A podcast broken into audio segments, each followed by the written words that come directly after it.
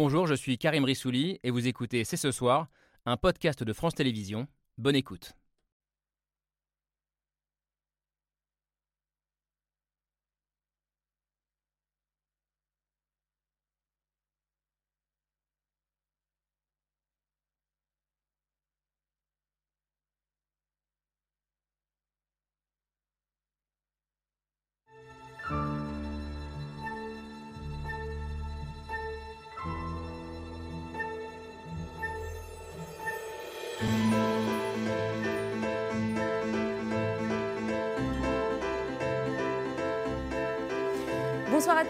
Bonsoir à tous, bienvenue sur le plateau de C'est ce soir. C'est l'image de la semaine. Au siège des Restos du Cœur, le fils de Bernard Arnault, l'homme le plus riche du monde, venu remettre un chèque de 10 millions d'euros en présence de la ministre des Solidarités, Aurore Berger. Une image forte et une polémique immédiate sur laquelle on voulait revenir ce soir tout en essayant de la dépasser. Alors que racontent les virulentes critiques adressées à ce milliardaire venu au secours d'une association en grande difficulté? Une détestation des ultra-riches irrationnelle et exacerbée à l'heure où les Français ont de plus en plus de mal à remplir leur assiette, ou plutôt un État impuissant face à la hausse de la pauvreté qui délègue la solidarité à des acteurs privés. On a une heure pour en débattre avec nos invités. C'est ce soir, c'est parti.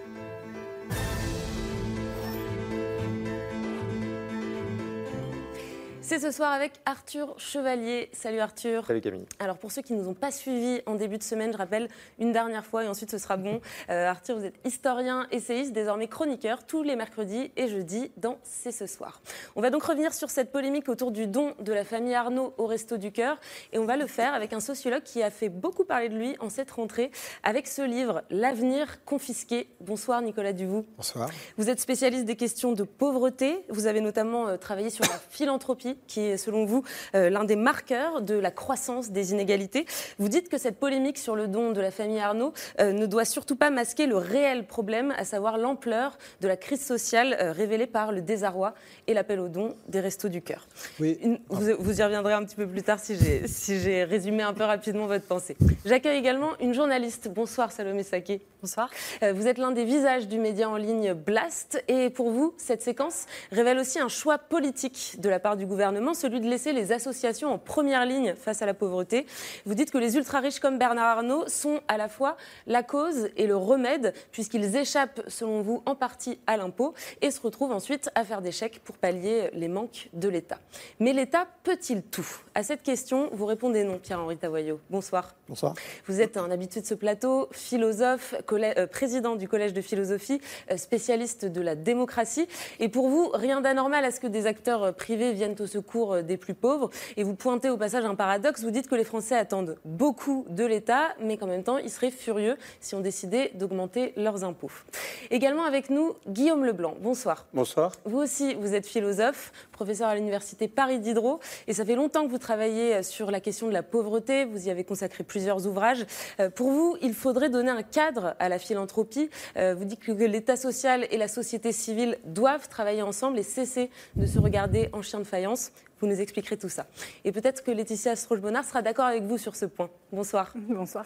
Vous êtes essayiste, rédactrice euh, en chef des pages Idées et débats à l'Express. À vos yeux, les dons des ultra-riches ne remettent pas en cause l'État social, mais cette polémique autour du, chèque de Bernard Arnault a peut-être une vertu, celle d'interroger notre modèle d'État-providence que vous jugez vieillissant et inadapté à la société d'aujourd'hui. Voilà, les présentations sont faites, le débat va pouvoir commencer. Mais d'abord, un rappel des faits, c'est le billet de Pierre Michel.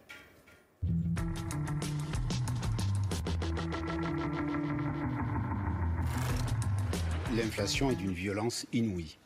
C'est de pire en pire. À ce rythme-là, si l'on n'y fait rien, même les restos du cœur pourraient mettre la clé sous la porte d'ici trois ans. 35 millions de déficit. Pour s'en sortir, dimanche, le patron des restos du cœur a lancé un appel à l'aide aux forces vives et économiques du pays. Les digues sont en train de lâcher et je crois qu'il faut agir avant qu'il soit trop tard. Ni une ni deux, 10 millions de plus en caisse. La famille Bernard Arnault signe tout de suite un chèque. On organise une conférence de presse. Je crois que euh, ça a paru être notre responsabilité. Euh, dimanche de répondre à, cet appel. Un geste envers les restos du cœur comme un cri du cœur. Que voulez-vous? Aider son prochain C'est presque un réflexe pavlovien. et quand il y a une situation de crise comme celle-ci, nous répondons présent. Merci qui, merci rien du tout du côté de chez LFI. Et je vais même aller un peu plus loin.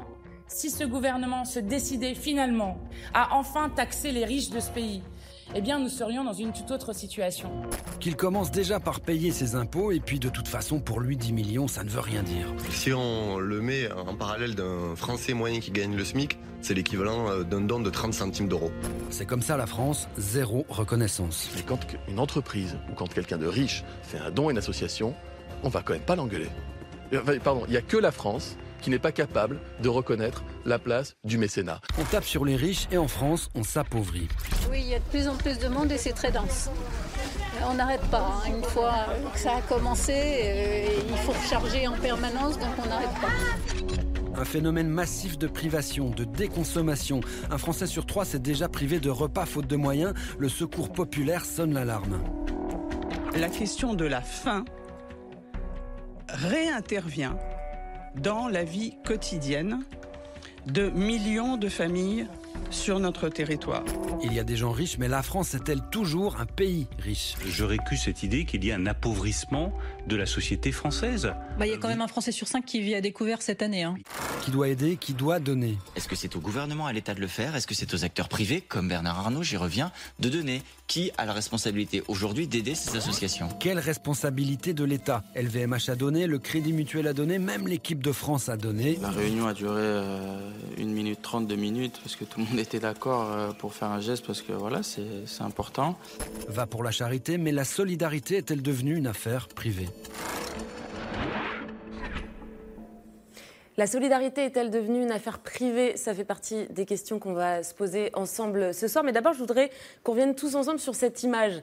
Antoine Arnaud, le fils euh, de Bernard, qui était mardi au siège des Restos du Cœur pour remettre euh, le chèque de 10 millions d'euros en présence de la ministre des Solidarités. Qu'est-ce qu'elle raconte euh, pour vous, cette image, la présence de ces trois acteurs un milliardaire, une représentante du gouvernement, une association, côte à côte. Je commence avec vous, Salomé Saké. En fait, ce qui est intéressant, c'est de voir qu'un membre du gouvernement, en l'occurrence la ministre des Solidarités, va saluer ce geste, a tweeté d'ailleurs dans la foulée, suite au communiqué de Bernard Arnault, un soutien exceptionnel. Et c'est ça, je pense, qui pose question, et ça a été bien dit dans votre billet, c'est-à-dire est-ce qu'on ne veut pas de la solidarité à la place de la charité? Parce que la charité fonctionne, la solidarité, en revanche, beaucoup moins. Et je crois que c'est tout l'objet des critiques. L'objet de la critique, c'est pas qu'il ait donné 10 millions d'euros. Bien sûr que c'est une bonne chose, bien évidemment que ça va se traduire en repas, et c'est pas du tout ça le problème. Personne ne condamne les 10 millions d'euros. Le problème, c'est le fait que Bernard Arnault participe à un système, et finalement, c'est une pure question de symbole, parce que le, problème en soi n'est pas Bernard Arnault, mais il représente cette problématique qui est celle du financement de la solidarité nationale. Et cette solidarité nationale peine à être financée, notamment parce qu'il y a des, questions d'évitement fiscal qui se distinguent de l'évasion fiscale. Euh, Bernard Arnault est un adepte de l'optimisation fiscale. Ça a été démontré à de nombreuses reprises, notamment dans les Paradise Papers qui avaient été révélés euh, en 2017. Et même sa fondation Louis Vuitton a été épinglée par la Cour des comptes en 2018 parce qu'ils avaient permis d'éviter, je dis bien d'éviter, un impôt sur la société de 518 millions d'euros. Donc quand Bernard Arnault va donner 10 millions d'euros et va obtenir un gain d'image publique, un soutien politique, une couverture euh, médiatique. Ce qu'on ne dit pas, c'est que derrière, il n'a pas payé 518 millions d'euros qu'il aurait pu payer. En fait, c'est ce deux poids, deux mesures qui a pu en agacer certains, je crois, qui est de dire, bon, est-ce que vraiment c'est un vrai acte de philanthropie dans la mesure où, en plus, dans la minute, il a réalisé un communiqué de presse pour informer tout le monde de, ce geste-là. Je crois que c'est l'objet de la polémique, c'est finalement l'organisation du débat que vous avez fait ce soir, c'est-à-dire comment on organise un vrai système de solidarité qui ne repose pas sur quelques petits dons ponctuels euh, qui ne pas le problème, ne résolvent pas le problème à l'échelle nationale. Et vous avez fait la distinction entre deux notions, solidarité et charité. Pierre-Henri Tavoyot, je crois que vous aussi, vous, vous les distinguez. Est-ce que vous pouvez nous expliquer en quoi? Et dans ce cas-là, euh, on est face à un acte de solidarité de la part de Bernard Arnault ou un acte de charité Alors, j'utiliserais plutôt le mot générosité, parce que charité, c'est une connotation, c'est un concept compliqué, charité, ça vient de, de charisme, enfin voilà, c'est la gratuité. Générosité, c'est le fait de sacrifier ses intérêts pour les autres. Euh, je renonce à mes intérêts au profit des autres. La solidarité, c'est plus compliqué, c'est le fait de se penser qu'en aidant les autres, je m'aide moi-même. Hein, solidarité, ça vient de solidus, c'est un solide, et donc euh, voilà, on, est solidaire, on est ensemble, donc si j'aide les autres, ça me sert aussi. Alors je pense que très clairement ici, c'est un acte de générosité, c'est pas un acte de solidarité. On peut dire effectivement que c'est un acte de marketing, qu'il y a de la, la publicité autour. De façon générale, un acte désintéressé, oui, vous connaissez l'adage de Kant. Euh, mm. Kant dit peut-être qu'une action désintéressée n'a jamais été commise. C'est très compliqué de savoir ce qu'est quelqu'un qui sacrifie sa vie à Dieu, bah, peut être intéressé. Donc c'est très compliqué. De, on peut toujours être suspicieux à l'égard de l'intérêt. Moi, je pense que c'est un acte de générosité. On peut dire, voilà, ça, ça, le système, ça, ça va dans le système, c'est du capitalisme, etc. Je, veux dire, voilà, euh, quelqu'un qui a de l'argent dans une situation de crise, donne de l'argent et ne cherche pas d'ailleurs à le faire défiscaliser. Donc c'est un acte de générosité.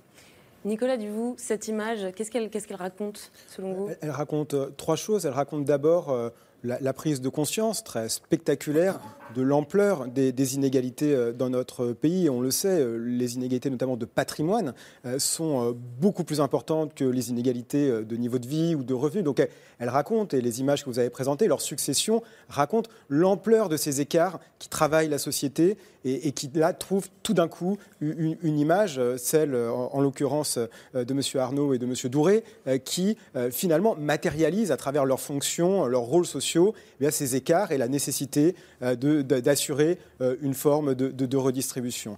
Elle dit aussi, et, pas, à mon avis c'est le, point le plus important, que ce n'est pas tellement le volume des inégalités, c'est la nature de ce qui se joue dans les inégalités. Les inégalités, ce n'est pas simplement une distribution de ressources euh, qui est très inégale, moins inégale selon les domaines, le logement, la santé, euh, les revenus, l'éducation, c'est aussi des relations sociales. Et de ce point de vue-là, on a parfois tendance à lire, et parfois avec de très bons arguments à l'appui, comme vous venez de, le faire, à lire la, richesse, euh, la concentration de la richesse, comme le fait de faire sécession. On va se retirer de la société. Et tout d'un coup, eh bien, on se rend compte que euh, ceux qui accumulent, qui peuvent accumuler de la richesse grâce aux entreprises ou alors grâce à l'héritage, quand même 60% du patrimoine aujourd'hui est hérité, c'était 35% euh, il, y a, quelques décennies, donc le, patrimoine change, mais on se rend compte qu'ils ne font pas sécession. Ils reviennent vers la société à travers des actions, à travers des causes euh, qu'ils hiérarchisent, et donc finalement cette image, elle représente l'existence au sein de notre société, et bien au-delà du cas de Bernard Arnault, et bien au-delà du cas de cet épisode, l'existence de relations euh, très, très étroites entre des acteurs privés et des acteurs publics pour mettre en œuvre euh, de l'action publique. Et ça, je crois que pour une partie des Français, euh, c'est une prise de conscience parce qu'on imagine que c'est quelque chose, la philanthropie, euh, qui existe et qui travaille avec les pouvoirs publics, aux États-Unis peut-être, dans des pays en développement sans doute, mais en France, c'est plus difficile à imaginer. Laetitia Strauch-Bonnard, cette image-là, quand vous l'avez vue, comment est-ce que vous avez réagi? Alors moi, je ne réagis pas beaucoup aux images, je réagis plutôt aux mots et j'ai quand même été un petit peu gênée par les nombreuses critiques qui ont été adressées à, à, Bernard Arnault, on, peut bien évidemment hein, critiquer comme on l'a fait, parce que là, on, le fait vraiment posément et en argumentant. Mais il y a eu beaucoup de réactions négatives, alors que la première réaction, à mon sens, devrait être euh, la gratitude, quels que soient ensuite euh, les détails des critiques qu'on peut faire. Et ça m'a fait penser à une, citation de, Margaret Thatcher qui disait euh, Si j'arrivais à, à, marcher sur la Tamise, mes détracteurs diraient que c'est parce que je ne sais pas nager je, pensais à cette phrase parce que quand, les gens riches, très riches, font de bonnes actions, on a du mal souvent à reconnaître ces bonnes actions parce qu'on estime déjà qu'elles sont motivées par quelque chose d'obscur et de, vil. Euh, mais aussi que parce qu'ils sont riches, finalement, leur action n'est jamais bonne. Euh, ça ne représente pas grand-chose. Ce qui est contradictoire d'ailleurs avec le fait de dire qu'ils ne devraient pas donner, parce que soit on trouve qu'ils donnent trop, soit on trouve qu'ils ne donnent pas assez. Euh, mais et je trouve que c'est très français tout ça. Euh, cette façon de, juger euh, le comportement euh, des riches. Je crois au fond qu'on connaît très mal le monde des ultra-riches. C'est un monde assez divers et dans ces gens-là, il y a des gens qui sont partis de rien, il y a aussi des entrepreneurs et des gens qui, pour qui il est extrêmement important de donner et de faire de l'argent. Et j'ai l'impression que dans notre pays, les gens n'arrivent pas à réconcilier ces deux possibilités. Oui, on peut être quelqu'un d'égoïste qui veut gagner beaucoup d'argent et faire du profit, mais oui, on peut aussi être quelqu'un de très moral qui souhaite redistribuer aussi à sa façon euh, le fruit de son travail. Mais vous entendez ce que disait Salomé Saké tout à l'heure, à savoir que si Bernard Arnault pratique l'optimisation fiscale, euh, bah, il n'aurait peut-être pas besoin de, donner derrière. alors, j'entends tout à fait cet argument. Après, moi, je, ne connais pas tout à fait le chiffre que vous avez, que vous avez cité. Ce serait intéressant peut-être que vous, vous, le détaillez. Euh, je trouve le débat sur la fiscalité un petit peu compliqué parce qu'il est, il est toujours posé sans contrefactuel. C'est-à-dire qu'on ne sait pas ce qui se passerait si les impôts de Bernard Arnault augmentaient euh, brutalement. Il pourrait se passer beaucoup de choses, notamment, euh, eh bien, euh, peut-être qu'il pourrait quitter la France. C'est faux de dire qu'il ne paye pas d'impôts. Non, mais déjà, je, pense que ce que vous disiez, Salomé Saké, c'est qu'il ne payait pas assez d'impôts par rapport à ce qu'on pourrait. Par rapport aux Français moyens. Voilà. mais juste pour, pour finir, je pense qu'il faut penser de façon dynamique en économie, c'est-à-dire quand vous augmentez les impôts, la conséquence, ça ne va pas être que la personne reste et qu'elle va payer plus d'impôts parce qu'on l'a voulu, ça pourrait être qu'elle quitte le pays, euh, euh, qu'elle doit restructurer ses entreprises. Et on les connaît, ces, conséquences, parce qu'aujourd'hui, l'économie est, est, mondialisée. Donc, la question, c'est plutôt quel est le bon niveau de fiscalité pour que nous conservions en France des gens suffisamment riches pour alimenter toute notre économie? Parce qu'on ne l'a pas du tout dit depuis le début. Mais avant de parler de l'État, il faut parler de la production de la richesse. Et ces gens sont quand même très importants dans l'écosystème économique français. Guillaume Leblanc, je vous ai pas entendu oui, sur moi, cette je voudrais, euh, faire un cadrage un peu philosophique de ces images que nous venons de voir et qui sont quand même relativement sidérantes au sens où on se demande quelle est la place de la politique par rapport à un geste comme celui de Bernard Arnault, voir la ministre accompagnée. Est-ce que le rôle de la politique, c'est d'être maintenant euh, l'accompagnatrice euh, des bonnes actions privées de certains individus? Où se trouve donc la frontière entre la politique et l'acte qu'on a qualifié de généreux tout à l'heure, moi je dirais plutôt qu'il s'agit d'un don. Euh, la générosité, nous pouvons la définir comme cela fait, comme vous venez de le dire d'ailleurs, comme le fait d'être un peu mis à l'épreuve dans le fait de donner quelque chose. Euh, ici, très clairement, ça a été dit et redit, euh, le don est l'équivalent de 0,004% de l'intégralité de la fortune de Bernard Arnault. Si on euh, transfère cela euh, au revenu médian des Français actuellement, euh, cela correspondrait à un don annuel de chaque Français d'un euro cinquante. Donc moi, je propose que chaque Français donne 1,50 euro. Ça va faire du bien oui, ça, ah ben, ça, fera, ça, fera, vraiment du bien. parce que ça l'effet. Ça fera du, vraiment du bien. Je vous réponds à cette question. Ça fera vraiment du bien. Ben parce que les Français donnent actuellement 85 millions. 500 000 donateurs, 85 millions au Resto du Cœur. Les principaux donateurs dans ce pays sont les Français, disons, entre guillemets, vous et moi, et non pas Bernard Arnault. Donc il faut aussi, à un moment donné, se, se poser la question de qui donne dans ce pays véritablement. Et moi, je repose juste pour terminer la question de la frontière. une politique de la solidarité ne peut pas se fonder, s'enraciner sur une morale du don. Mhm. Il y a une frontière indispensable à maintenir entre ce qui relève du don et ce qui relève de l'acte moral, ce que je me dois à moi-même vis-à-vis d'autrui, et ce qui relève de la politique, ce que je dois aux autres. Et là, on bascule dans la question sociale et dans le traitement solidariste de la question. Moi, je voudrais qu'on délivre la solidarité de la gangue du don ou de la charité dans laquelle elle est trop souvent réabsorbée. Mmh. Alors, je, reviens juste sur ce que vous disiez sur euh, le fait que ces 10 millions euh, d'euros ne, représentent qu'une infime euh, fraction de la fortune de Bernard Arnault, parce qu'on a vu immédiatement être créé un site web qui s'appelle doncombernard.fr. Alors, c'est un peu une blague, mais on, s'est amusé avec à la rédaction cet après-midi, avec le patrimoine médian des Français qui est de 177 000 euros. Et donc, pour quelqu'un qui disposerait de ce patrimoine médian, cela correspondrait à 8 mais Arthur, euh, je crois que oui, trouve que c'est un, un, peu facile, un peu rapide. Bah, c'est-à-dire qu'il y a des précisions à donner d'une part sur ce don. Je précise que c'est 10 millions d'euros qui viennent de la famille Arnaud. Mhm. D'accord? On a toujours tendance à confondre LVMH et Bernard Arnault, pas étant la même chose. Donc là, c'est la famille Arnaud qui donne 10 millions d'euros. Deuxièmement, sur la fortune de Bernard Arnault et sur ses commentaires d'ailleurs de politiciens. Euh, sur les plateaux de télévision qui, avec beaucoup d'emphase, euh, viennent nous expliquer qu'ils ont tout calculé en termes de pourcentage. Mais on oublie une chose évidente, et d'ailleurs on se demande un peu où est l'économie dans tout ça. Bernard Arnault a une fortune estimée à 200 milliards d'euros, mais c'est une fortune parfaitement fictive, puisqu'en fin de compte, ces 200 milliards d'euros, ils comprennent évidemment ces 48% de part des LVMH.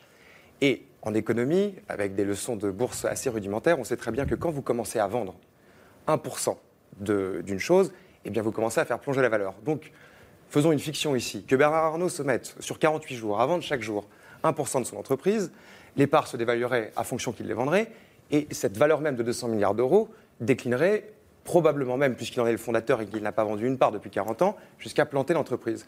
Donc cet argent, Bernard Arnault n'en dispose pas et techniquement ne peut même pas l'avoir.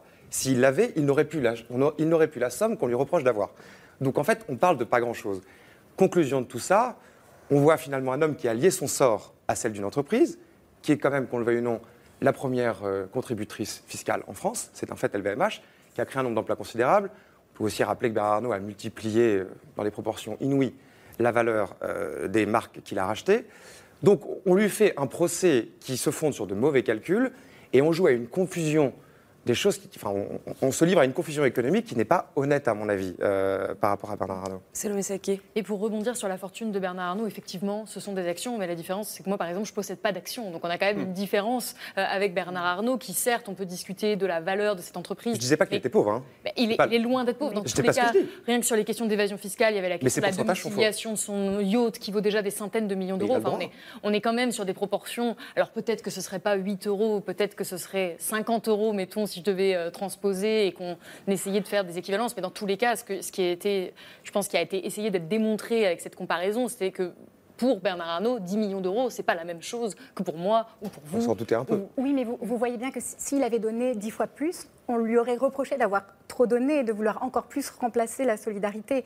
Donc moi, je vois un, peu un paradoxe dans, ces critiques qui ne sont pour moi pas du tout les mêmes. En fait, je pense qu'il faut sortir de la dimension morale de cette histoire, de est-ce que Bernard Arnault est quelqu'un de bien ou quelqu'un de pas bien? Est-ce que les riches sont généreux ou ne sont pas généreux Dans votre discours, c'est pas quelqu'un de bien, ça. Je veux dire, franchement. C'est quelqu'un qui a des contradictions. Et en fait, non, mais ce que je vous dis, il faut sortir de la dimension morale. Mais vous dites tout à l'heure que c'est un, monstre qui paye pas ses. C'est pas un monstre. J'ai jamais utilisé paye pas impôts. D'abord, L'optimisation fiscale, il faut quand même rappeler ce que c'est. Euh, c'est un évitement de l'impôt. Oui, mais grâce à des stratégies. Des stratégies avec des bons avocats, etc. Exactement. Mais on n'est pas hors des clous de la loi. Et donc. C'est pas parce que c'est légal bah que c'est juste. Euh, c'est important euh, que ce soit. Justement, on veut sortir la légalité, c'est très important. si, on ne veut pas, si on ne veut pas d'optimisation fiscale, dans ce cas-là, il faut que nos règles soient différentes. Nos, voilà, nous avons là toute la possibilité de faire en sorte que les règles fiscales soient, soient beaucoup plus importantes. Donc, je trouve que là, on fait un reproche. Quelqu'un qui respecte la loi, qui donne de l'argent, qui paye ses impôts en France devient d'un seul coup la quintessence euh, du capitalisme et de ce qu'il faut abattre. Et devient en plus, j'ajoute le point,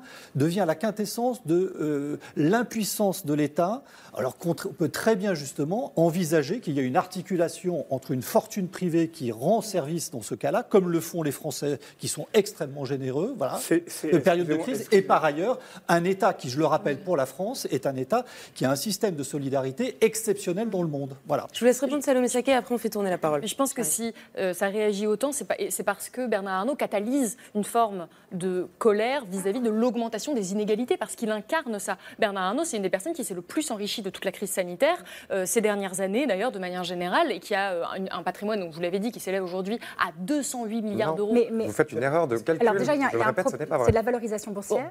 Mais c'est pas des biens que vous pouvez utiliser. Qui a quand même une fortune. Moi, j'ai l'impression qu'on est en train de se mélanger ici. C'est pas, des pas parce que quelqu'un s'enrichit que le reste de la population. Et eh ben c'est là où on arrive à si, si, justement, ah bah non. le reste de la population. Non. Mais c'est pas la cause. Vous confondez la simultanéité, la concomitance, la corrélation et la causalité. Et vous n'avez pas les moyens de prouver que l'enrichissement supposé d'ailleurs en action de, Bernard Arnault cause la pauvreté des autres. Et d'ailleurs, si vous regardez les 200 dernières années, en gros, hein, la révolution industrielle, euh, la mondialisation que nous connaissons, on, voit en gros que les riches se sont énormément enrichis, mais les pauvres se sont un peu enrichis aussi. Donc c'est difficile de prouver, en tout cas avec les données historiques, que l'enrichissement des riches a causé la pauvreté des pauvres. je pense que Guillaume Leblanc, et je vous donne la parole juste après Nicolas Je voudrais juste dire deux, éléments euh, assez rapidement. Le premier, c'est qu'il faut aussi avoir une lecture historique des phénomènes d'enrichissement. Là, on est focalisé sur un acte à, une valeur, à un moment euh, T. Mais si on fait l'histoire de l'enrichissement euh, du groupe Arnaud, il faudrait remonter à 1984, au moment où, euh, euh, après être parti aux États-Unis pour s'exiler face à l'arrivée de Mitterrand, M. Arnaud revient en France, rachète le groupe Boussac, qui a quand même une valeur de 8 milliards d'euros, alors que lui-même a un patrimoine de 40 millions d'euros, de, pardon, 8 milliards de francs, alors qu'il a un patrimoine de 40 millions de francs. Il ne peut le faire que par l'appui de certaines banques, que par l'appui aussi de l'État et je voudrais insister sur ce point, sous la condition expresse de ne pas licencier. Or, la moitié des 12 000 personnes du groupe Boussac qui est un groupe de textiles du Nord, va être licencié. Donc le licenciement de ces 5 000, 6 000 personnes, où est-ce qu'il est, euh, où est, est euh, la source de l'évaluation morale d'aujourd'hui? Quand est-ce que ça devient pertinent d'évaluer un acte? Est-ce qu'on on évalue un don à l'instant T ou est-ce qu'on se réfère à une histoire du licenciement? Ça, c'est une question euh, absolument fondamentale à poser. Quant à la question de l'enrichissement des uns de et euh, de, disons, de l'enrichissement relatif des plus pauvres, la question, c'est celle justement de l'écart entre les deux et de la règle de justice qui devrait nous inciter à réfléchir aujourd'hui, ce que nous ne faisons pas parce que nous sommes omnibilés par des images, à des possibilités de redistribution. On est à la télé. Et justement, sur, et justement sur la question des, des, écarts, peut-être qu'on avait un, débat justement sur, sur le véritable montant de la fortune disponible ou pas de Bernard Arnault, mais euh, je pense que sur un, ça se situe aussi sur un terrain très symbolique, cette question des écarts de oui, richesse. C'est un terrain très symbolique. Ce dont on se rend compte, c'est que la richesse n'est pas quelque chose qui est hors sol, hors de la société, qui sort, euh, c'est quelque chose qui revient, qui construit les choix, euh, les choix, les choix collectifs et les choix publics et pour moi, c'est ça que matérialise euh, cette image. Et je crois qu'on a une difficulté.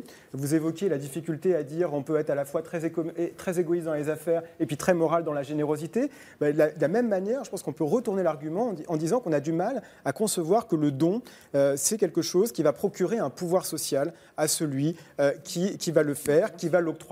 Ça va, ça va conférer un pouvoir social, pas nécessairement parce qu'on recherche des bénéfices d'image ou médiatiques. Beaucoup de philanthropes ne les recherchent pas. Pas forcément parce que c'est insincère. Euh, là, c'est très difficile de juger de la, de la moralité euh, intrinsèque d'un acte, mais ça donne un pouvoir sur soi-même, sur la destination de ses ressources, et finalement, ça cadre un certain nombre de choix collectifs. Et donc, ce, pouvoir, euh, ce pouvoir social, il faut arriver euh, à le penser et à le penser dans c'est ça qui me semble fondamental dans euh, sa relation avec les pouvoirs publics parce que là, là pour le coup je pense qu'il faut vraiment sortir de l'étude et, de l'évaluation des proportions de, son patrimoine que donne Bernard Arnault. Je pense que le point qu'il faut absolument avoir à l'esprit c'est la relation effectivement entre euh, la, richesse, la philanthropie et puis euh, les pouvoirs publics. Parce que là, en l'occurrence, soucieux d'éviter la, polémique, et à mon avis, euh, pour de bonnes raisons d'image, Bernard Arnault a annoncé, ou la famille Arnault a annoncé, renoncer à la défiscalisation. Mais en réalité, cette hybridation, ce, mélange, cette, interpénétration de la logique du don et de la logique de l'État, elle est très largement euh, diffusée dans la société et euh, l'État français est un de ceux, on dit il a un État, social très, généreux, c'est aussi un des systèmes fiscaux qui a encouragé le don philanthropique, le don associatif à la plus haute euh, importance, donc euh, beaucoup plus que des mmh. pays supposément libéraux. Donc je, pense qu'il faut vraiment se dire que le don, c'est un pouvoir social, c'est un pouvoir social qui entre en relation avec les institutions, avec les choix collectifs, et c'est de ce point de vue-là qu'il faut réfléchir à son cadrage, à son contrôle et aux mécanismes collectifs qui permettent d'organiser une forme de redistribution. Vous avez complètement raison, et c'est d'ailleurs la raison pour laquelle on a d'abord la solidarité publique et que la charité, c'est un complément, enfin, ou la générosité ou le don. En fait, les et que les deux sont liés. Alors peut-être qu'il faut en sortir de cette liaison, c'est ça que vous disiez tout à l'heure. Mais par rapport aux inégalités, moi, je, suis assez euh, frappée de la confusion qui règne quand même sur le fait qu'on mesure des écarts de richesse et le fait qu'on ne regarde pas vraiment la condition matérielle précise. Les inégalités n'ont pas d'importance. Ce qui compte, c'est la pauvreté. Et c'est la baisse de la pauvreté. C'est ça ce qui est important. Est-ce que vous pensez que quand quelqu'un est pauvre, il se réveille le matin en se demandant euh, si Bernard Arnault prend son petit déjeuner dans une tasse en argent ou en or? ça n'a aucune importance quand on est pauvre. Non, quand on est pauvre, on veut d'abord pouvoir s'acheter une voiture, euh, ou quand on n'en a pas, on veut pouvoir euh, faire des cadeaux à ses enfants. Enfin, je ne sais pas si vous avez connu la pauvreté de près, mais quand on la connaît de près, les milliardaires ne nous intéressent pas vraiment. il faut, il y a une semaine, excusez-moi, j'ai fait... J'ai pas complètement... Pardon, excusez-moi, Allez-y, je vous répondrai. Il y avait un, titre consacré à cet ouvrage, L'avenir confisqué, qui, qui disait c'est pas l'écart avec Bernard Arnault qui compte, mais le sentiment d'insécurité. Et donc, le fait de ne pas pouvoir percevoir l'avenir, de ne pas pouvoir s'y engager, parce qu'il y a des questions ah, de fin. d'accord. Oui, mais d'un seul coup, la question de l'écart, la question du symbole, et donc la question de la politique rentre en scène et les volumes et la capacité d'influence euh, des uns qui est complètement disproportionnée par rapport à celle Ça, des je autres. suis d'accord. entre Sur la capacité d'influence, vous avez raison. Mais je ne crois pas que c'est en taxant beaucoup plus Bernard Arnault que le lendemain, les gens qui sont pauvres, qui sont dans le besoin, seront soudain plus riches. C'est quand même un petit peu, c'est une forme de, de fantasme. D'ailleurs, vous n'êtes pas d'accord avec cette idée-là. Avec l'idée Cette idée simpliste qu'il suffit de taxer pour que la pauvreté disparaisse. Ça ne fonctionne pas comme Je ça. pense que ça y contribue quand même. Et qu'il y, y a un sujet, il y a un sujet, mais qui est un sujet euh, très, très structurel sur la fiscalité du patrimoine. Et ça, c'est quand même un des grands enjeux euh, massifs euh, sur lequel on a du mal, et y compris dans une logique libérale, parce que vous pourriez dire que comme le patrimoine est de plus en plus hérité, et les deux mois, euh, en, en statistique, 70 Mmh. Oui, contre c'est- c'est 35%, discute, oui. en pure logique libérale, on, on pourrait souhaiter euh, eh bien, une fiscalité sur le patrimoine qui permette de redistribuer les chances de devenir un entrepreneur. Même dans cette logique-là, la taxation sur le patrimoine ça se justifie ça se complètement. Et Sal- Salomé Saké, je vous, je vous laisse, vous voulez réagir depuis tout à l'heure, Oui. et ensuite Pierre-Henri Parce qu'en fait, je suis plutôt d'accord avec vous sur le fait que le problème, c'est la pauvreté. Et c'est ça, je crois aussi, qui suscite cette colère. C'est que pourquoi on a besoin de ce don de Bernard Arnault Parce qu'il y a trois fois plus de bénéficiaires, qui a- euh, oui, de demandeurs de repas qu'il y a dix ans. Il y a une pauvreté qui est en train d'exploser. Il y a les restos du cœur qui ont appelé à l'aide. Et dans la foulée, vous avez eu le Secours catholique qui a dit Mais nous aussi, euh, on n'en peut plus. Nous aussi, on tire la sonnette d'alarme. Et vous avez toute une myriade d'associations qui apportent de l'aide alimentaire ou de l'aide d'urgence qui vous disent qu'ils sont tous frappés par l'augmentation de cette pauvreté. Donc la question, c'est qu'est-ce qu'on fait pour répondre à cette pauvreté? Et là, ce que nous disent quand même assez clairement de nombreux économistes, c'est que ça, pa- ça passe par de la justice fiscale. Je pense à Esther Duflo, qui euh, est prix Nobel d'économie, qui insiste sur la nécessité d'un État redistributif, euh, à Joseph Stiglitz, Oui, qui a appelé à taxer les riches au niveau mondial. On est en 70%. France. Notre Joseph État Stiglitz. est très redistributif. Notre État- est le plus redistributif au monde. Donc, euh, Alors, voilà, notre c'est- État c'est- n'est- Non, je veux dire, Esther Duflo réf- réfléchit au niveau global. Il y a 9 millions de personnes qui vivent en dessous du seuil de pauvreté, donc manifestement, C'est- comment on est n'est pas calculé assez le seuil de- pauvreté C'est euh, au-dessus de 1000 euh, et C'est quelques. salaire euh, médian. c'est 940 euros par mois pour une 60% personne. Le salaire salaire médian. C'est 60% Alors, par définition, quand vous calculez la pauvreté avec le salaire médian, la pauvreté ne peut pas disparaître. Voilà. Non, mais on peut lutter contre l'extrême pauvreté. On peut Il y a lutter 300 000 personnes qui vivent dans la rue. Enfin, je peux vous donner on plein d'indicateurs on peut lutter contre- choses, Oui, mais il y, a- de la difficulté matérielle Oui, euh, oui, oui. à des degrés euh, qui Bien sont sûr, je ne dis pas ça depuis le début Mais de la crise il y a inflationniste. 4,2 millions de personnes qui sont mal logées. Les, les points Euh, importants, c'est que justement, vous, vous êtes des spécialistes de la pauvreté, vous, avez beau- beau- et vous connaissez que ce n'est pas simplement une question d'argent, c'est aussi une question d'accès. Le rapport du Crédoc qui est sorti il y a quelques jours vient de dire qu'il y a euh, près de la moitié des personnes qui sont en difficulté en précarité alimentaire qui ne sont pas touchées par l'aide alimentaire qui ne sont pas touchés par l'aide alimentaire parce qu'ils ne pensent pas à la demander, tout simplement. Quand vous êtes dans une situation de grande pauvreté, c'est très compliqué d'avoir les informations. La vie est très compliquée parce que, comme il faut faire plusieurs magasins en même temps, donc ce n'est pas uniquement une question de fond. Vous, vous l'avez dit dans vos, dans vos livres, et de ce point de vue-là, la, la question des, des inégalités n'est pas la clé exclusive de, du traitement de la pauvreté. Ça, c'est très très important de- de- d'avoir d'avoir en tête ces- ces- cette idée. Et par ailleurs, j'ajoute un point. On parlait de théorie de la justice. Aux États-Unis, la théorie dite libérale de la justice, mais libérale aux États-Unis, c'est la gauche. John Rawls dit une juste inégalité, c'est une inégalité qui profite aux plus défavorisés.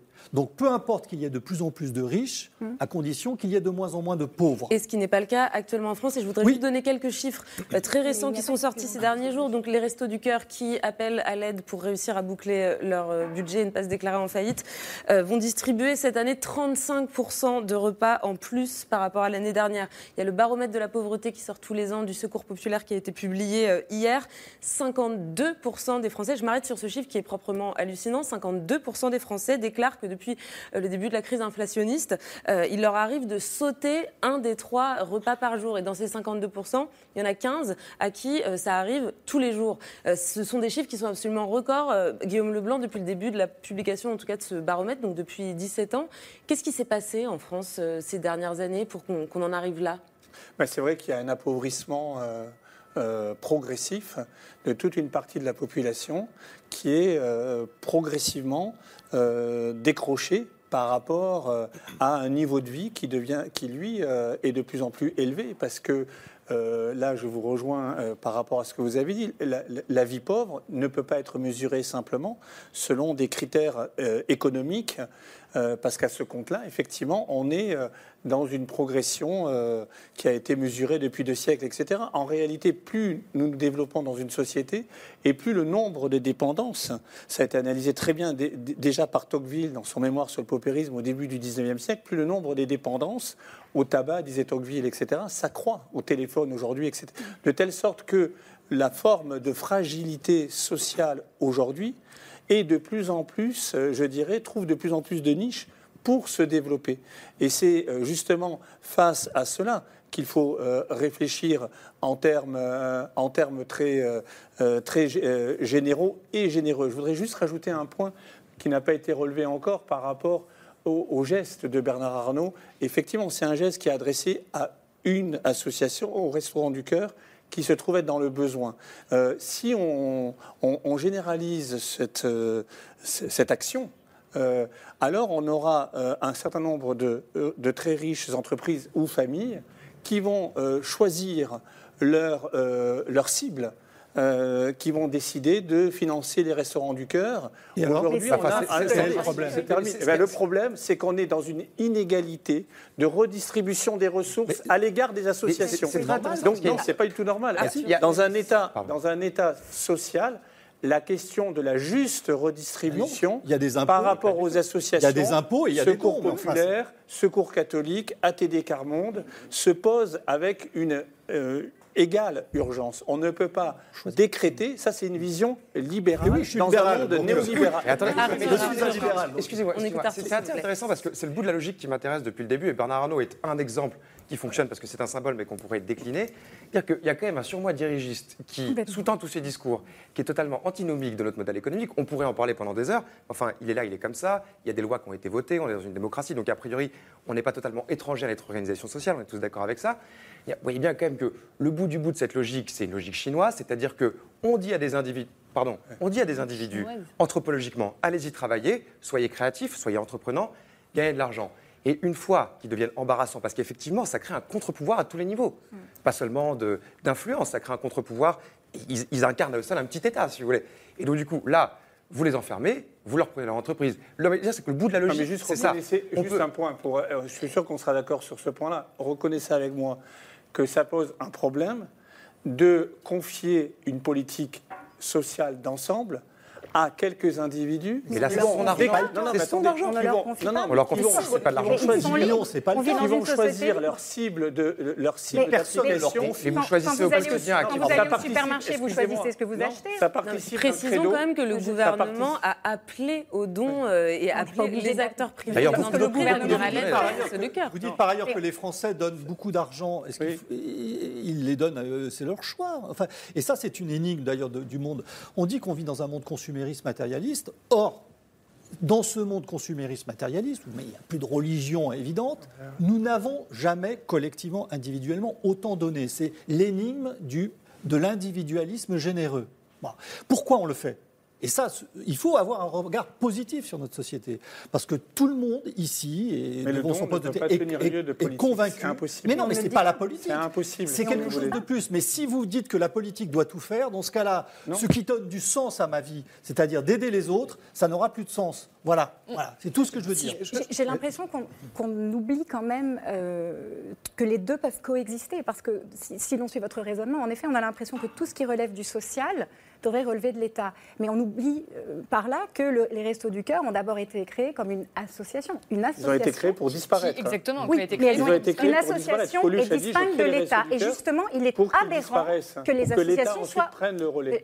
Parlez pas en même temps parce qu'on ne vous entend plus. Il est même très paradoxal que les associations soient autant subventionnées par l'État, parce que le but d'une association, c'est d'exprimer un ensemble de volontés euh, euh, généreuses envers une, une, activité qui a été choisie par ses membres et qui est euh, mise en œuvre par, par ses membres. Donc c'est complètement contraire déjà au, à la mission d'une association d'être subventionnée. Et pour, pourquoi c'est un problème? Parce que si vous étatisez en fait tout, tout ce qui relève de, de, de cette charité-là, eh bien vous allez ensuite peut-être vous immiscer dans euh, ce que font ces associations. Vous allez euh, indirectement leur imposer un certain nombre de, de, missions. Donc c'est très étrange. C'est comme si on empêchait les gens de choisir leur cause.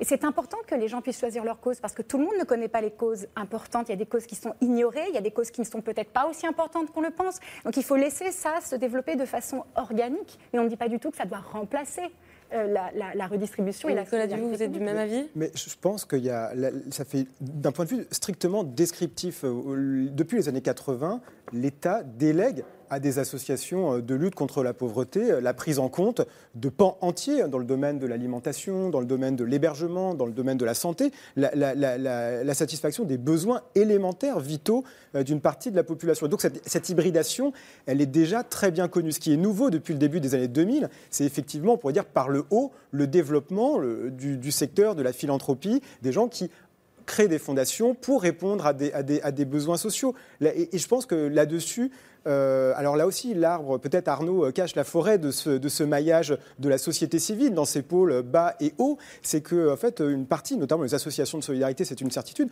en appelle à l'État pour dire attention, on ne peut pas se substituer euh, au pouvoir public face à l'intensité de la crise et à sa gravité, à ce qui nous arrive. Et je ne pense pas qu'ils soient dans une logique chinoise quand ils disent ça. Je pense que c'est juste une logique, on pourrait dire le bout de la logique, c'est la logique social-démocrate des pays d'Europe du Nord des années 70 et 80. Euh, mais en tout cas, on a, on a là un, enjeu de juste répartition et de juste position euh, des contributions euh, privées dans un ensemble où, en quelque sorte, les questions de la survie fondamentale, les questions de la pauvreté restent ou sont principalement des, des, prérogatives étatiques. Et juste un point sur le diagnostic, sur les inégalités, parce que là aussi, je pense qu'il y, a depuis quelques années, il y a un enchaînement de crises, la crise sanitaire et puis la crise inflationniste qui fait évidemment extrêmement mal et qui crée des situations de, de contrainte, de privation objective euh, à des niveaux euh, dramatiques. Mais je pense qu'il faut aussi requalifier euh, les inégalités, la pauvreté. Parce que si on regarde avec un, un peu plus d'amplitude temporelle, et ça choque parfois quand on le dit, mais c'est une réalité statistique, la pauvreté a, a, presque diminué de moitié mmh. depuis un, un demi-siècle. Et pourtant, il y a une situation qui s'aggrave. Ça veut dire qu'il faut penser les choses autrement. Ça veut dire que ce qui compte, c'est qu'on n'est plus en capacité d'organiser un récit collectif qui crée euh, une confiance dans l'avenir, qui crée l'idée que demain sera meilleur qu'aujourd'hui, qui crée une, situation où il n'y a pas une contrainte telle sur la vie quotidienne qu'on puisse simplement sortir de la survie. Et ça, on le voit au niveau de la, pauvreté la plus, la plus élémentaire, la faim, euh, celle que rappelait euh, Henriette, Stanberg du Secours populaire. On le voit aussi sur les étapes principales du parcours de vie. Aujourd'hui, du fait des taux d'intérêt, ben voilà, beaucoup de gens qui avaient des projets d'avoir des enfants, d'acheter une maison, sont empêchés et c'est cette, euh, cette, généralisation, ou en tout cas cette très large diffusion de ces difficultés à voir l'avenir de manière positive, à l'exception euh, des catégories les plus favorisées, qui finalement fait euh, la crise et qui fait le contraste entre les deux, euh, les deux C'est un point très important. Je pense que ce que vous dites me paraît vraiment crucial parce qu'effectivement, on peut considérer historiquement que la pauvreté tend à, se, à diminuer. Et c'est vrai que même au niveau mondial, d'ailleurs, les objectifs du PNUD avant,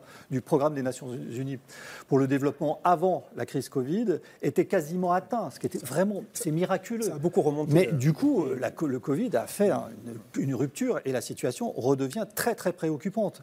Mais ce que vous dites pour la France est, très important, c'est qu'on peut considérer qu'il y a effectivement une pauvreté qui tend à régresser, hormis les situations de crise dans lesquelles nous sommes, mais que cette pauvreté-là est beaucoup plus difficile beaucoup plus difficile à traiter. C'est extrêmement compliqué parce qu'il y a aussi de la maladie mentale, parce que, euh, le, comment dire, euh, voilà, euh, il y a beaucoup de personnes qui sont dans la rue et qui ne veulent pas être accompagnés, qui refusent absolument le bloc euh, d'accompagnement. Et ça, c'est dramatique, c'est très compliqué, parce qu'on est dans une, un pays libéral, et donc dans le pays libéral, on ne force pas les gens, quand ils sont dans la rue, à aller ailleurs. Donc, il n'y a, pas assez de lits, hein, de toute façon, pour accueillir toutes les personnes qui Oui, voilà, il y, a un manque, il y, a quand même, il y, a quand même des carences de places, oui, d'hébergement, de logement social, et des enjeux de ressources. Ce que, ce que disent tous les observateurs, c'est qu'il y a des enjeux de ressources. Il n'y a pas assez de ressources pour manger, pour satisfaire les besoins élimentaires euh, de la vie quotidienne. Pour 50% n'y vont pas aussi.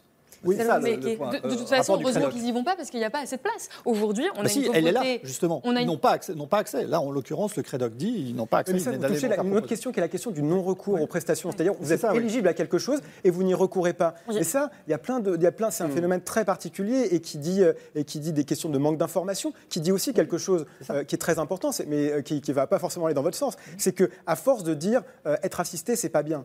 Être assisté, c'est mal, c'est dépendre de l'État. Et, en fait, bah, ça crée aussi quelque chose qui fait qu'on n'a pas envie de, recourir à des prestations. oui, c'est la honte. Et, et, cette honte, elle peut, être, elle peut être renversée par des pouvoirs publics, par un discours qui dit la solidarité, c'est un droit. Et ce droit, euh, bah, il y a toutes les raisons. je pense que le discours politique ne suffira pas pour ça. Non, mais ça fait, partie, ça fait partie du symbole. J'aimerais juste reprendre sur le, la base du débat qui est quand même l'extrême pauvreté, qui est là, qu'on constate. C'est pour ça qu'on a cette situation d'urgence. On a 300 000, 330 000 même maintenant personnes qui vivent dans la rue. On a des personnes qui sont dans une situation de détresse au point qu'on a quand même des centaines de morts chaque année juste dans la rue. Comment est-ce qu'on accepte ça en 2023 dans la septième puissance économique mondiale? Comment est-ce qu'on n'arrive pas à retrouver les moyens de cette redistribution? Et cette redistribution, pour moi, soit elle va passer en grande partie par l'État, ce qui était quand même à la base la, promesse de l'État-providence. Et je, voudrais juste vous donner un chiffre du ministère de la Santé qui nous montrait que sans les minima sociaux, en France, on aurait une personne sur cinq qui vivrait sous le seuil de pauvreté. Donc ça fonctionne, cette redistribution. Or, aujourd'hui, cet État redistributif est attaqué de plus en plus, comme l'ont montré de nombreuses études, notamment depuis le début du mandat d'Emmanuel Macron, notamment de l'Institut des politiques euh, publiques, qui montrent que ces politiques publiques visent à augmenter les inégalités et ne luttent pas efficacement contre la pauvreté. Donc, enfin, on pourrait, non, on pourrait faire, pardon, ne vise pas, on pourrait faire. Mais dans tous les cas, le, une fois qu'on a fait ce constat, soit on choisit effectivement de s'en remettre à la soi-disant philanthropie de quelques milliardaires qui peuvent choisir leur cause, et ça a été évoqué tout à l'heure, et j'aimerais juste vous donner un chiffre, parce que ça a été étudié par un chercheur qui s'appelle Rob Reich, qui est un chercheur américain, qui nous montre qu'en fonction de votre revenu, vous ne donnez pas aux mêmes causes. Et que des personnes qui sont plus riches vont avoir tendance à, par exemple, donner plus pour de l'art qu'aux besoins de première nécessité. Il donnait ce chiffre 10% des dons les plus pauvres servent servent à subvenir aux premières nécessités contre 4% chez les plus riches. Donc est-ce qu'on choisit que c'est un État central redistributeur qui choisit de pallier, à cette, enfin, de pallier cette pauvreté extrême et immédiatement ou est-ce qu'on décide de continuer à laisser le système se déliter comme ça, comme ça Ce, que, vous dites, c'est que ce, vous, vous, voyez un désengagement de l'État sur, ces, sur ces questions et je disais en vous présentant, pour vous, c'est un choix politique euh, délibéré. Est-ce que vous êtes du même avis, euh, Guillaume Leblanc, ou est-ce que c'est un peu plus compliqué que ça? Oui, je pense qu'effectivement, on a parlé tout à l'heure d'hybridation entre la société civile et l'État. Il est clair que euh, ces politiques d'hybridation me semblent aller dans le bon sens dès lors qu'il s'agit justement de poser une politique globale, puisque les associations sont aujourd'hui le bras gauche, on peut parler ainsi, de l'État social même si à l'origine, ces associations, et là je vous rejoins, n'avaient pas forcément vocation à être financées par l'État, puisque dans le meilleur des mondes possibles, on pourrait considérer qu'elles n'auraient même pas à exister, euh, puisqu'elles sont venues quand même se créer euh, pour pallier euh, les carences de l'État social. Donc ça, c'est un premier point. un second point, très rapidement, je crois qu'il faut quand même, sur le plan aussi théorique, distinguer la, pauvreté de l'exclusion. Il y a une zone grise dans la pauvreté. La pauvreté, c'est vrai que c'est dramatisé par la grande exclusion dont vous avez très très bien parlé, des personnes qui sont à la rue, etc. Mais c'est aussi toute une zone grise de personnes qui sont à la fois dedans et dehors, qui euh, vivent par le travail, mais qui n'arrivent pas à vivre du travail, ce qu'on appelle les travailleurs pauvres, etc. Euh, et la pauvreté, c'est aussi euh, un vécu qui ne relève pas simplement d'une appréciation économique, mais d'une appréhension générique. Mmh. Les, personnes qui vivent dans la pauvreté ont le sentiment de ne pas compter, d'être invisibles, de ne pas être appréhendées, euh, au point que euh, lorsque une image aussi médiatique que celle de ce fameux chèque des 10 millions finit par arriver, euh, une certaine forme de décence de, la part des personnes qui, justement, ont ce sentiment de ne pas compter, consiste simplement à dire mais nous ne pouvons pas nous réduire à être une espèce de cible de, euh, pour un chèque aussi généreux soit-il. Vous parlez au nom des pauvres, là je, parle avec, je, parle avec, les pauvres, je parle d'un, travail que j'ai accompli avec ATD Carbone depuis 5 ans, qui me permet de dire ce que les personnes qui n'ont pas l'occasion de venir ici peuvent dire régulièrement. Euh, ça, c'est un point, c'est un second point qui me semble très important. En tout cas, cette zone grise de la pauvreté ne peut pas être simplement euh, retraduite par une grille de lecture économique. Mmh, mmh. C'est aussi la question de l'accès aux services, à tous les services publics qui se pose. C'est la question euh, de leur reconnaissance, de leur apport dans une société, des formes de vie sobre qu'elles, qu'elles ont incorporées depuis très longtemps pourraient tenir lieu aussi dans notre forme de société qui est quand même un, ensemble de, euh, qui repose sur un ensemble de gaspillage pourrait tenir lieu de modèle.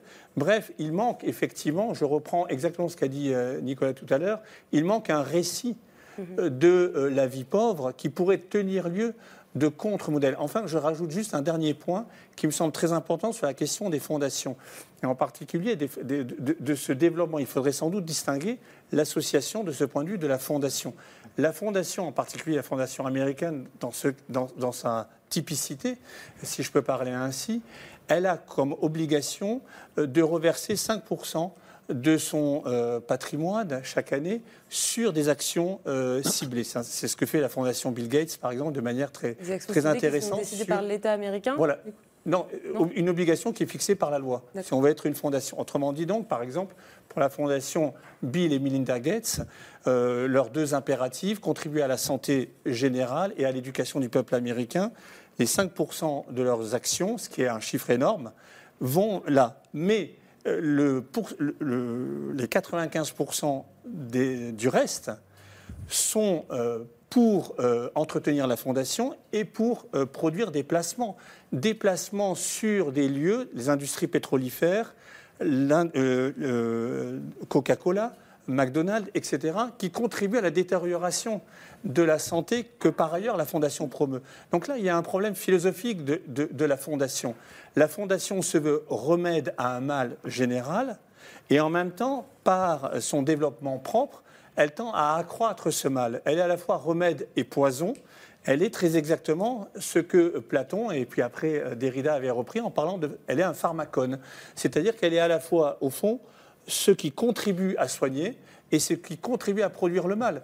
De telle sorte qu'aujourd'hui, beaucoup de personnes parlent justement d'un philanthropo-capitalisme qui euh, euh, permet de considérer que les actions de dons euh, effectivement, au fond, euh, offre une idéologie euh, de substitution et de justification à certaines entreprises pour masquer effectivement le cœur et le corps de leur travail. Mais ça, c'est un modèle à l'américaine vers lequel vous craignez qu'on se dirige. Moi, je préférerais maintenir le modèle de l'association avec l'hybridation dont on a parlé tout à l'heure. Moi, en fait, je voulais répondre à Salomé Saké sur la question de la, pauvreté. Moi, je, partage complètement votre désespoir sur la situation, mais, mais pas du tout votre analyse. Et je pense qu'on oublie complètement que euh, le premier problème, c'est que la France s'appauvrit dans son ensemble. Euh, nous sommes dans une situation de stagnation. Si on compare la situation de la France aux États-Unis, nous sommes en train de prendre un retard considérable. C'est un retard relatif, mais même en absolu, on n'a euh, on s'est pas tellement enrichi collectivement depuis en gros 2008. Et c'est ça le problème. Et j'ai l'impression qu'on oublie que pour lutter contre la pauvreté, je ne parle pas forcément de la très grande exclusion qui demande en effet des interventions d'urgence, mais pour lutter contre la pauvreté ou la menace de pauvreté, la première chose qu'on peut faire, c'est créer des richesses. Et on n'en a pas du tout parlé. On fait comme si la richesse venait de l'État. On prend aux uns, on donne aux autres, et c'est comme ça qu'on devient riche. Mais historiquement, nous ne sommes pas enrichis comme ça. Et la pauvreté n'a pas, en tout cas quand elle a diminué, n'a pas diminué comme ça. Elle a diminué parce que, eh bien, on invente des choses, on innove, parce qu'il y a des marchés. Et je ne dis pas ça par idéologie, je dis ça parce que c'est comme ça que ça fonctionne ça pourrait être autrement. Et je ne suis pas contre un tout autre modèle. Mais pour l'instant, on ne sait pas faire autrement. Et je m'inquiète que dans notre pays, on ne cherche pas à favoriser la création de ces richesses. Moi, je ne vois pas du tout, euh, enfin, Bruno Le Maire a l'air de dire que la France va très bien, mais je ne vois pas du tout d'élan euh, vers cette, cette productivité-là, cette production-là, cette innovation. Et c'est tout à fait ce que vous disiez, enfin, ça me rappelle ce que vous disiez, Arthur Chevalier, quand vous parliez de l'injonction à faire des choses, à créer, à innover, et puis derrière, le coup près. D'ailleurs, vous n'avez pas l'impression que depuis 30 ans, les luttes sociales se sont beaucoup organisées autour du temps de travail, qui a été un ah qui a été une priorité. D'ailleurs, c'était un choix euh, qui a porté ses fruits, qui était euh, un choix qui avait euh, ses vertus et, ses vices. Et que du coup, est-ce, qu'on n'est pas un peu en, gueule de bois, entre guillemets, de ce vrai choix social? Et là, on ne parle pas de libéralisme, on ne parle, pas de, on parle pas des milliardaires, on parle de, de choix de lutte sociale, et qu'en fait, on est passé complètement à côté de l'enrichissement. L'enrichissement, ça va avec la productivité. Est-ce que là, tout à coup, euh, on découvre pas un peu le poteau rose et donc les libéraux ont leur part dans cette histoire, évidemment.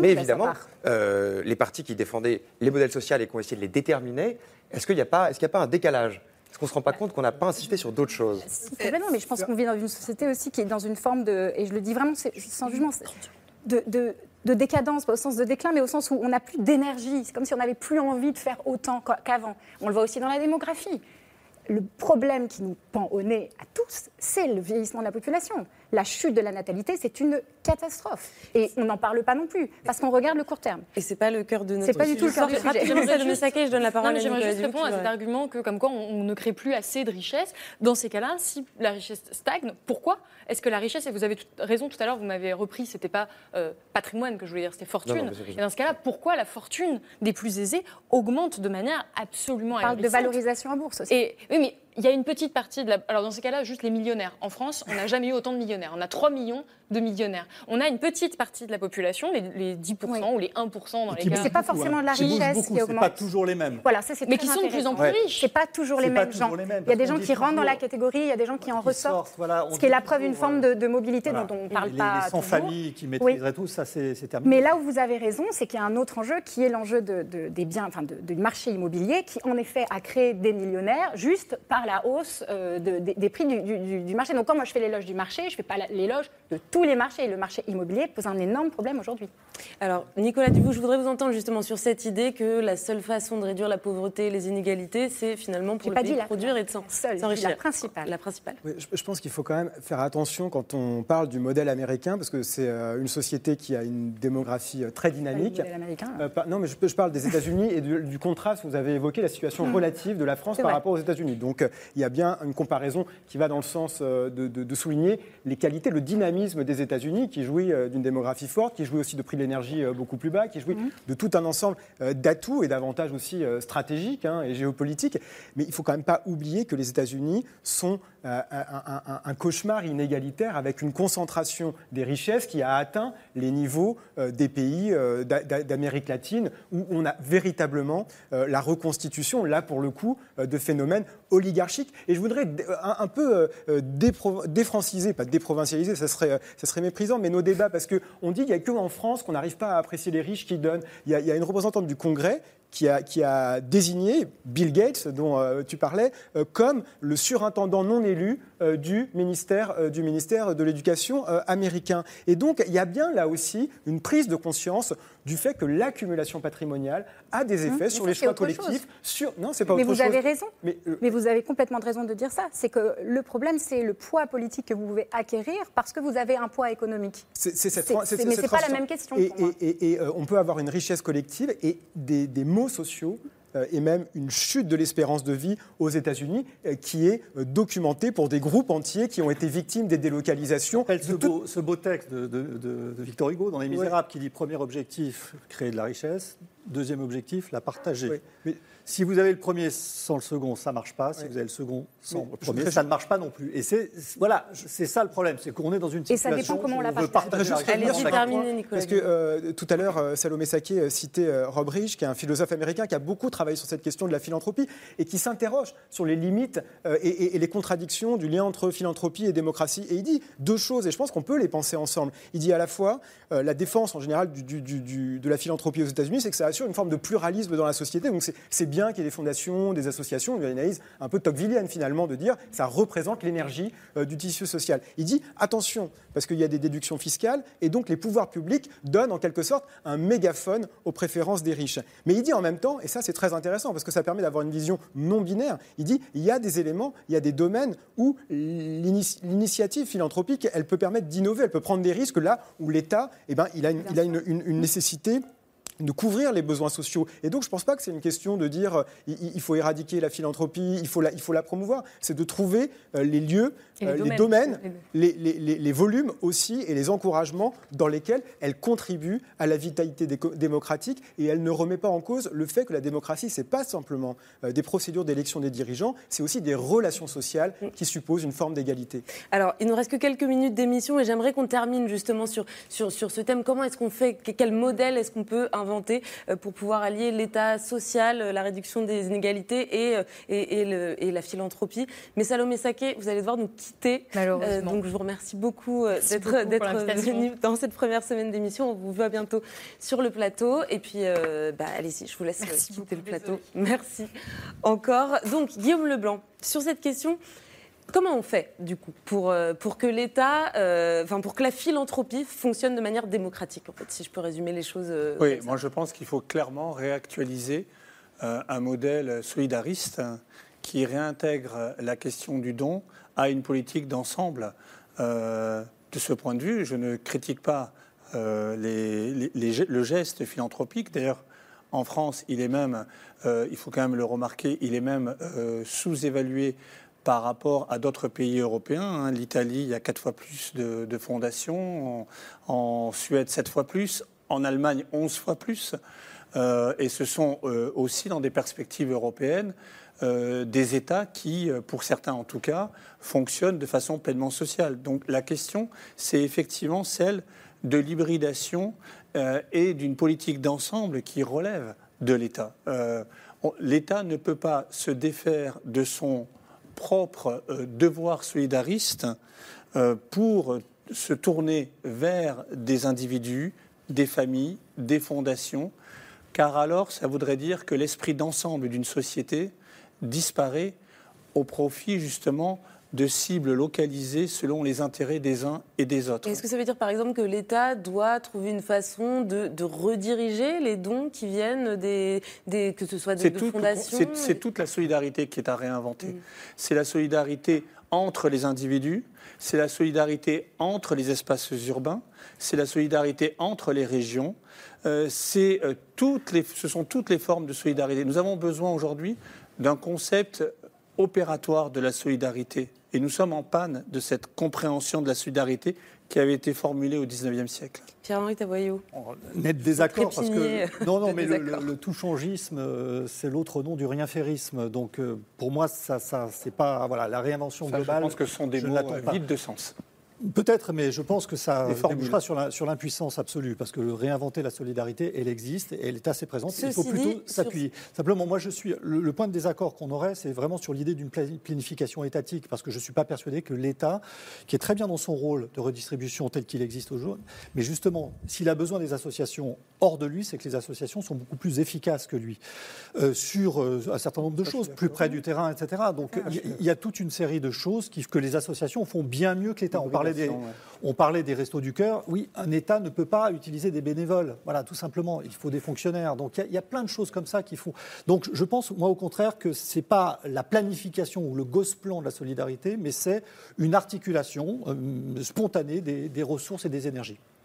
Nicolas Dubout, sur cette question il faut, revenir à, pour moi, ce qui est la, racine de la, généralisation euh, de l'État social après la Seconde Guerre mondiale. Et dans, l'extension de ce modèle euh, solidariste, l'idée, c'était de procurer à, tous les travailleurs une même forme de sécurité sociale. Elle a été comme ça, elle a été appelée comme ça. C'est pas pour rien qu'à ceux qui étaient des possédants, qui parce qu'ils avaient du patrimoine, de la propriété, bah, étaient en capacité de maîtriser leur vie, d'avoir du contrôle sur elle. C'est pour ça qu'on leur a accordé le droit de vote et pas aux autres dans la période euh, de censitaire. Donc l'idée, c'était de transférer à toute la population cette sécurité. Je pense que depuis une trentaine ou une quarantaine d'années, on a vu, c'est ce que j'évoquais, c'est pas forcément une explosion de la pauvreté et des inégalités, sauf pour le patrimoine, c'est le développement de ce sentiment d'insécurité dans de très larges parties de la population. Et donc, il faut des institutions. Et d'abord, il faut des institutions, évidemment, sur les questions de pauvreté euh, et, publiques euh, pour assurer la redistribution, assurer euh, évidemment la sécurité sociale, la capacité à faire des projets, à s'engager dans l'avenir, c'est-à-dire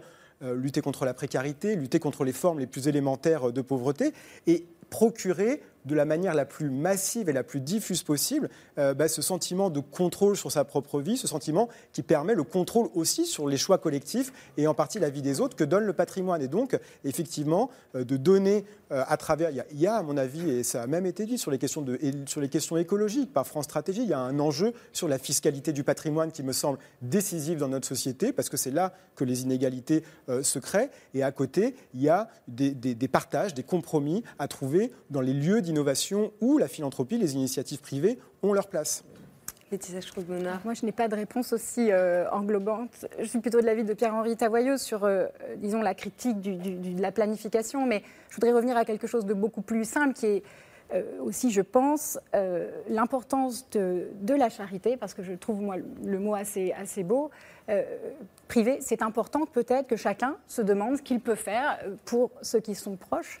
Et on n'a pas forcément besoin pour ça de grandes, de, grandes théories. Euh, par ailleurs, si euh, on veut davantage parler de politique publique, euh, je disais tout à l'heure que je trouve étrange que les, associations soient autant subventionnées par l'État, dans la mesure où on ne peut pas choisir finalement quelles associations sont subventionnées. Une mesure très intéressante pourrait être que toute la part des impôts qu'on donne à l'État et qui sert à subventionner des institutions nous soit reversée et qu'on soit obligé de la verser à une association ou à des associations, mais à celle de notre choix. Je trouverais très intéressant de voir en fait comment, euh, quand on est conscient du don qu'on fait, on le fait. Parce qu'aujourd'hui, on n'a pas conscience des dons qu'on fait. On donne à l'État et l'État redistribue. Donc on n'est plus vraiment acteur de tout ça. Eh ben, on va arriver à la fin de l'émission avec cette proposition de Laetitia Strauss-Bonnard. Merci beaucoup à, toutes et à tous d'être euh, venus débattre euh, ce soir. Euh, j'allais dire merci à Salomé Saké, mais elle est déjà partie. En tout cas, si vous voulez la retrouver, c'est sur le site du média Blast. Laetitia Strauss-Bonnard, on vous retrouve, vous, dans les colonnes du magazine L'Express. Je montre la une de cette semaine. C'est Putsch en Afrique, la France hors jeu. Il se trouve que c'était pile notre sujet hier soir. Si vous l'avez raté, vous pouvez la rattraper en replay sur France.tv.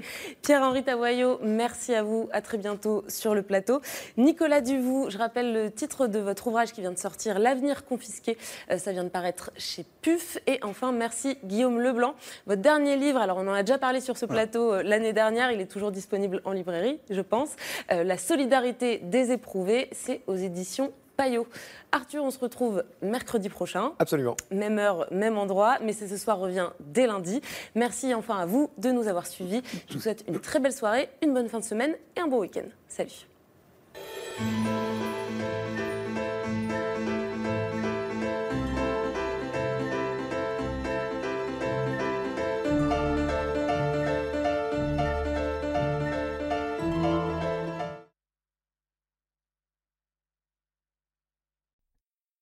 C'était C'est ce soir, un podcast de France Télévisions. S'il vous a plu, n'hésitez pas à vous abonner. Vous pouvez également retrouver les replays de l'émission en vidéo sur France.tv.